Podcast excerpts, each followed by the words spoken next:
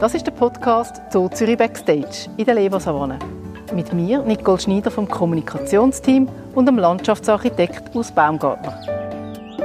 In dieser Folge schauen wir hinter die Kulissen vom Bau und erfahren, wie man täuschend echte Kunstfelsen gestaltet.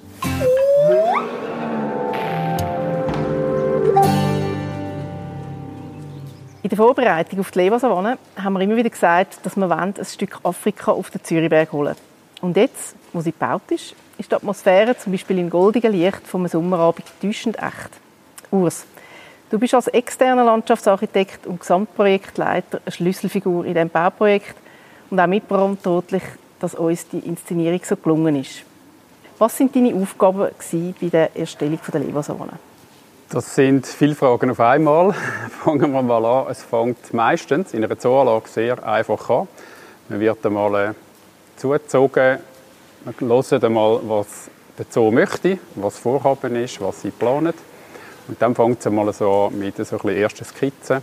Dann äh, irgendwann weisst, dass man das ja nicht allein machen kann als Landschaftsarchitekt. Wir haben hier den Lead, dann fängst du an, ein Team zu suchen. Fängst an, dir überlegen, was für Planer du ins Boot nimmst. Äh, gerade bei so einem komplexen Projekt äh, ist das enorm wichtig, dass du von Anfang an eigentlich Gewissheit hast, dass du ein Team zusammenstellst, wo du denkst, dass du mit denen wirklich auch abschliessest. Du hast ja wie eben die Doppelrolle gehabt, oder? Du hast ja dann einerseits ähm, das alles müssen überblicken, hast aber auch selber eine ganze Kreation müssen erstellen. Ja, das ist eigentlich das, was mich so reizt. Also an so einer Anlage, an so einem Projekt. Weil das ist jetzt das achte Projekt, das ich als Leversavonne, wo ich darf oder hat dürfen als Gesamtleiter umsetzen. Mit Abstand das grösste. Ich meine, die Leversavonne ist irgendwie 20 Prozent vom ganzen Zoo.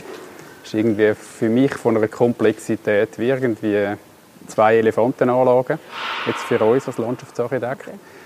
Und äh, das ist einfach enorm spannend, wenn der Lead beim Landschaftsarchitekt ist und äh, du in dem Sinn deine übergeordneten Gedanken zur Landschaft eigentlich kannst überall einfließen lassen.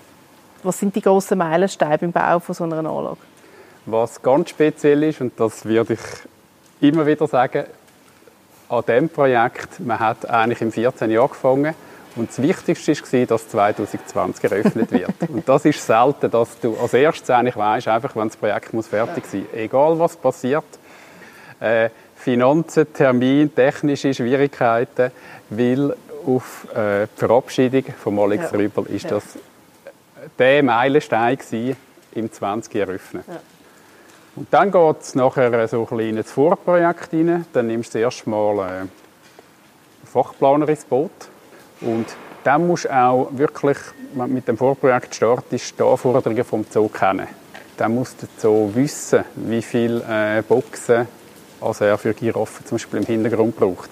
Er muss wissen, welche Tiere wo ankommen, weil das kannst du dann nicht mehr in einer Planung einfach ständig über den Haufen rühren. Und wir haben dann im 17. das ist so ein Meilenstein. Dann haben wir wirklich loslegen mit äh, Erdarbeiten. Wir haben, glaube ich, etwa 90'000 Kubik Material verschoben. Dann ist relativ lang ist da so ein bisschen auf der mhm. grossen Baustelle.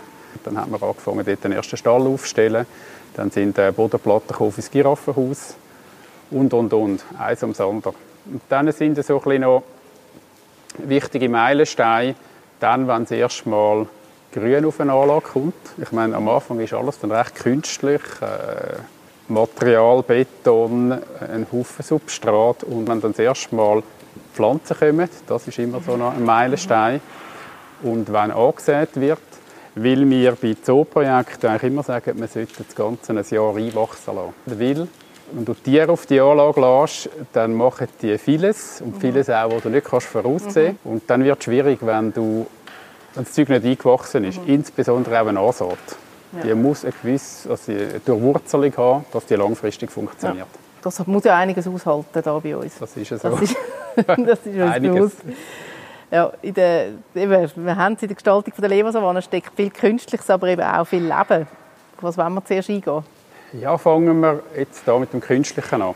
Total künstlich ist jeder Stein, der grösser ist als etwa einen Meter. Also alle Felsformationen, jeder Stein, Hügel bis zu den riesigen Kopiefelsen im Bereich der Hyänen und dem Stachelschwein. Es ist alles fake. Auch die grossen Baobab-Futterbäume.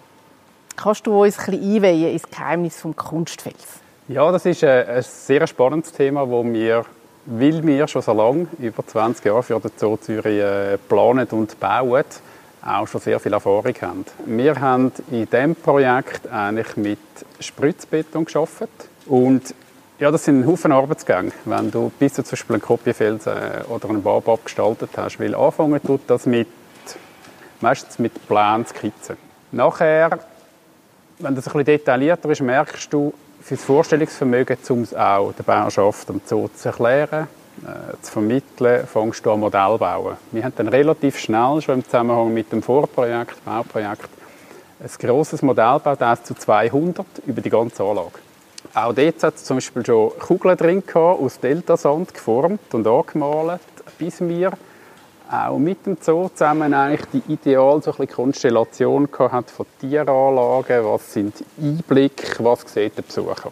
Weil entscheidend ist ja schlussendlich immer, was erlebt der Besucher in dieser ganzen Inszenierung ja. in diesem Stimmungsbild hinein. Und wo wir das hatten, haben wir gesagt, jetzt gehen wir in den 50. Und zwar, wir nehmen den 50. als Modell, dass man jeden Fels in Styropor baut, dass man das nachher digitalisieren. Und mit diesen Daten haben wir eigentlich weitergeschafft. Also die haben wir am Schluss auf den Bau gegeben. Wir haben die, äh, den Ingenieuren gegeben, um die Statik zu rechnen im Hintergrund. Und nachher, wenn du einen Kunstfels baust, da gibt es bei den schweren, von äh, ganz grossen, solchen, die überhängend sind, hast du ganze Stahlkonstruktionen darunter, die aber auch anhand von diesen 3D-Daten dann haben können vorfabriziert werden. Die sind vor Ort dann zusammengebaut und allenfalls zusammengeschraubt, zusammengeschweißt worden.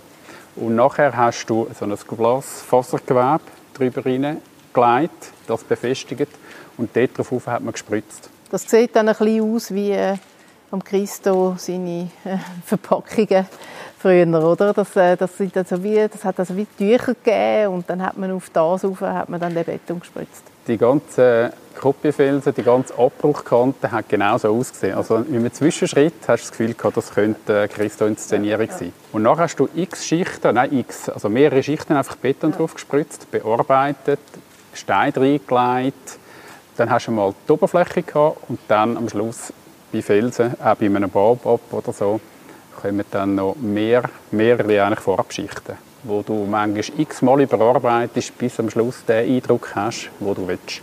Wie wichtig sind denn all die Details für den Gesamteindruck am Schluss? Die sind in einer Zooanlage aus meiner Sicht extrem wichtig. Weil du, eben, du willst ja etwas inszenieren, du willst ein Bild vermitteln. Und was vielleicht an anderen Orten langt, einfach ein sehr sauberes Konzept, das dann einfach sauber umgesetzt wird. Ich sage jetzt mal, wenn du einen Platz baust oder wie auch immer.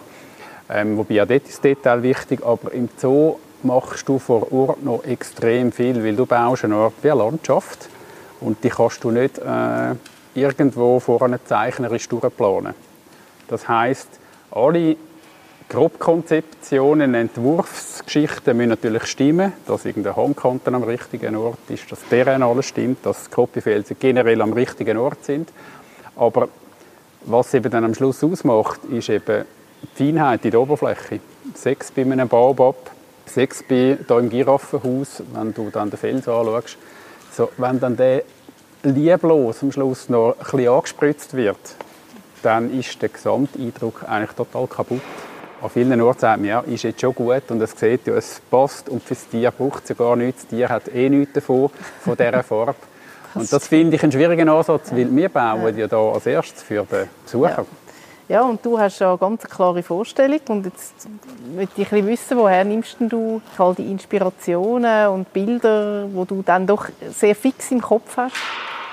Wir fangen da mal an mit so ein Ideen und dann mit einer Bilderwand. Wir die ganze Wand in unserem Sitzungszimmer haben wir voll Bilder gehängt und haben dort so eine Auswahl getroffen, was so die einzelnen Sachen sind, die man zeigen will und wie die sollen aussehen Die Bilder haben sich, die einen sind von Anfang bis zum Schluss geblieben, zum Beispiel das Bild von der Abbruchkante. Das ist jetzt noch das Referenzbild von dieser Abbruchkante, die wir gebaut haben. Da müssen wir vielleicht noch kurz reingehen, weil ich glaube, die Leute, das ist jetzt so ein bisschen unsere, unser Insider, die Abbruchkante, das ist der Weg, eigentlich, wo wir uns als Besucher und Besucherinnen darauf bewegen. Genau. Ähm, das ist in der Wildnis, ist das Erosion, wo, Ja. wo die, die Ja. Das ist Erosion und wir nennen es darum auch nicht Felskante, sondern Abbruchkante, weil das ist Erdmaterial, presst, oder? Herz-Erdmaterial, wo einfach, wenn es dann wieder mal richtig regnet, dann ist das so in, äh, in Afrika, dann geht es sehr schnell und dann entstehen rechte Risse in der Landschaft, oder? Weil das Material dann sich aufweicht und, und bricht. Und es ist eben nicht Fels, es ist im Prinzip nicht äh, wie- bei uns ein Nabelflug kom total kompakt, sondern das bricht dann ab. Und darum nennen wir das Abbruchkante. also bei uns jetzt im Zoo hebt Ja. es. Eben, genau. Das sind so Bilder, oder, wo Ja, man damit genau. schafft. Und nachher Inspirationen, ja, in dem Sinn, dann probierst du einfach von diesen tausend Sachen, wo du jetzt allein in Leva oder in Afrika, wo es gibt, die probierst jetzt ein zu reduzieren auf die wichtigen Elemente. Und wir haben immer so den Anspruch, dass man nicht alles zeigt, was man kann. Also wir wollen nicht irgendwie zum Beispiel eins zu eins irgendetwas kopieren. Aber das Ziel muss eigentlich sein, dass jeder, der zum Beispiel schon in Lewa war oder auch sonst irgendwo in Kenia oder Tansania, dass der da, wenn er da steht, sagt, ja, erkenne ich gerade wieder.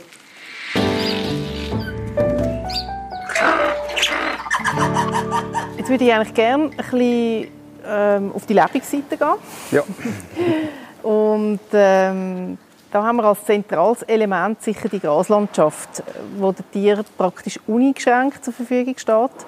Sie fressen, sie scharen und sie trampeln. Da leitet man besser kein Golfrasen an, oder? ja, das ist so. Wir haben, das kann man glaube ich schon sagen, von Anfang an gesagt, das wird die grösste Herausforderung in diesem Projekt.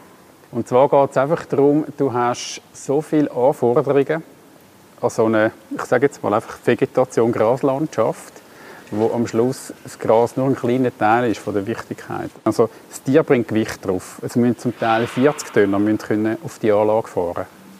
Dann, wenn es regnet, sollte das Wasser so schnell wie möglich äh, weggehen. Also es muss gut drehfähig sein.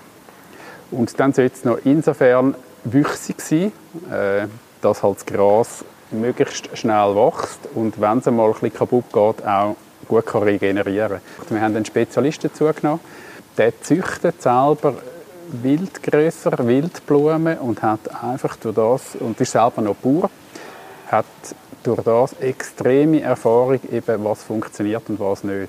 Und es hat immer wieder Leute gehabt, die das Gefühl hatten, ja, aber es geht doch gar nicht da nur mit, mit mineralischem Substrat, ihr müsst doch Humus reinbringen und, und, und.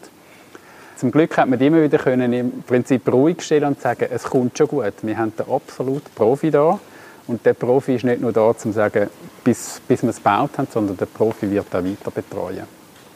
Und jetzt eigentlich seit wir das Substrat drin haben und angesät haben, haben wir März bis Oktober, November einen monatlichen Rundgang. Wir beurteilen, wie sich das Ganze entwickelt. Wir probieren laufend zu steuern, wenn noch immer eine Überweidung da ist. Und wir haben auch jetzt ein kleines Konzept angedenkt, wie wir noch ein bisschen mehr Holzstrukturen auf die Savanne bringen.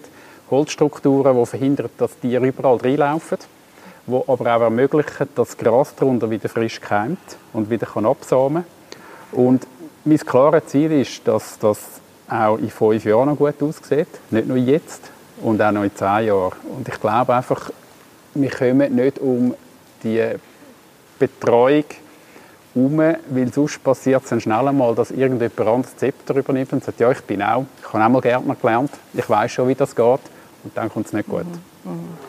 Ja. Und ich kann einfach sagen, mit dem jetzigen Resultat sind wir sehr zufrieden. Also wir haben wirklich wenig Sachen, die wir müssen anbessern müssen.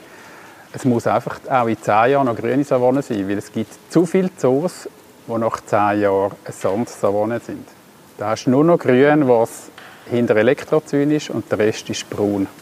Und das wollen wir nicht da. Nein. Ihr habt ja auch zahlreiche Büsche und Bäume gepflanzt, nebst dem äh, sehr komplexen Gras. unter anderem auch Schirmbäume, die in der Erscheinung der afrikanischen Akazie sehr nahe kommen. Wie haben ihr die gefunden? Die haben wir in dem Sinne nicht gefunden, sondern wir haben uns überlegt, ähm, welche Bäume könnte man als Schirmbäume ziehen in dem Sinn. Und es gibt ja bei uns zum Beispiel eine Skiakazie. Das ist dann einmal klar gewesen, dass man so etwas nimmt. Es gibt Eichen, die man genommen hat, Platanen, wo man ja auch äh, Typ Biergartenplatanen, wo man irgendwie als Schirm zieht, oder? Äh, was habe ich gesagt? Eichen, äh, Gleditschien. Wir haben irgendwie etwa mit acht Bäumen, wo man gesagt haben, die funktionieren, hat man gestartet und man hat im 13. schon, also bevor eigentlich, äh, im Wissen, dass das Projekt irgendwann kommt, hat man schon angefangen, die Bäume irgendwie so ein bisschen aufschulen. Mit der Vorgabe, dass man einen Kronenansatz braucht von 6,5 Meter.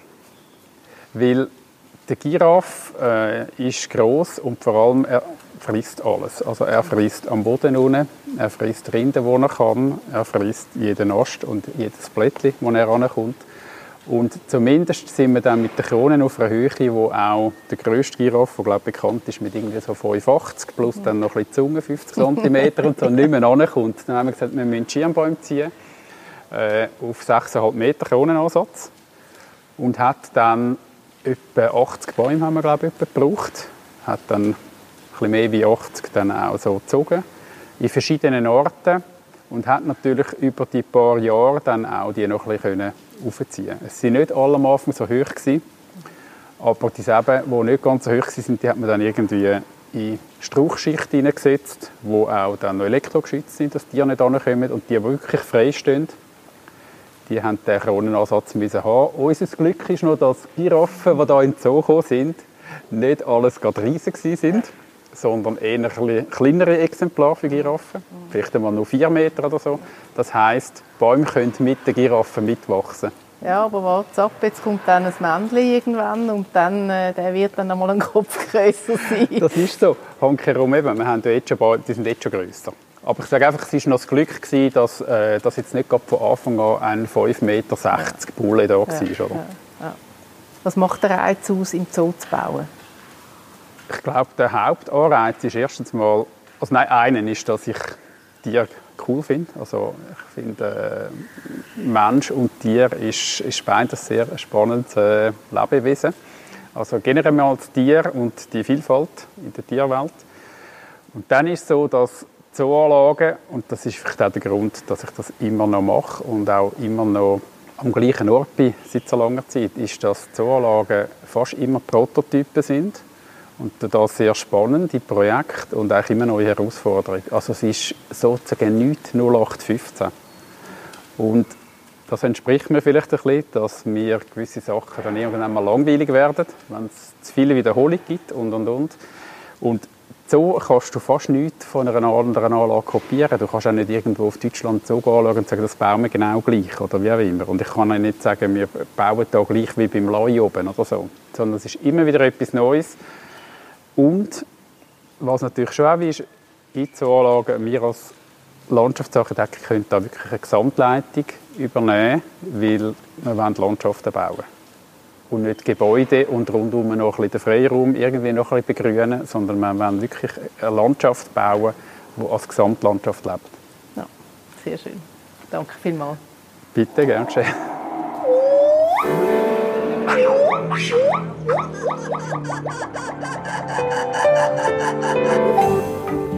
Alle fünf Folgen zu der Lebersavanne findet ihr auf unserer Webseite zoo.ch-podcast.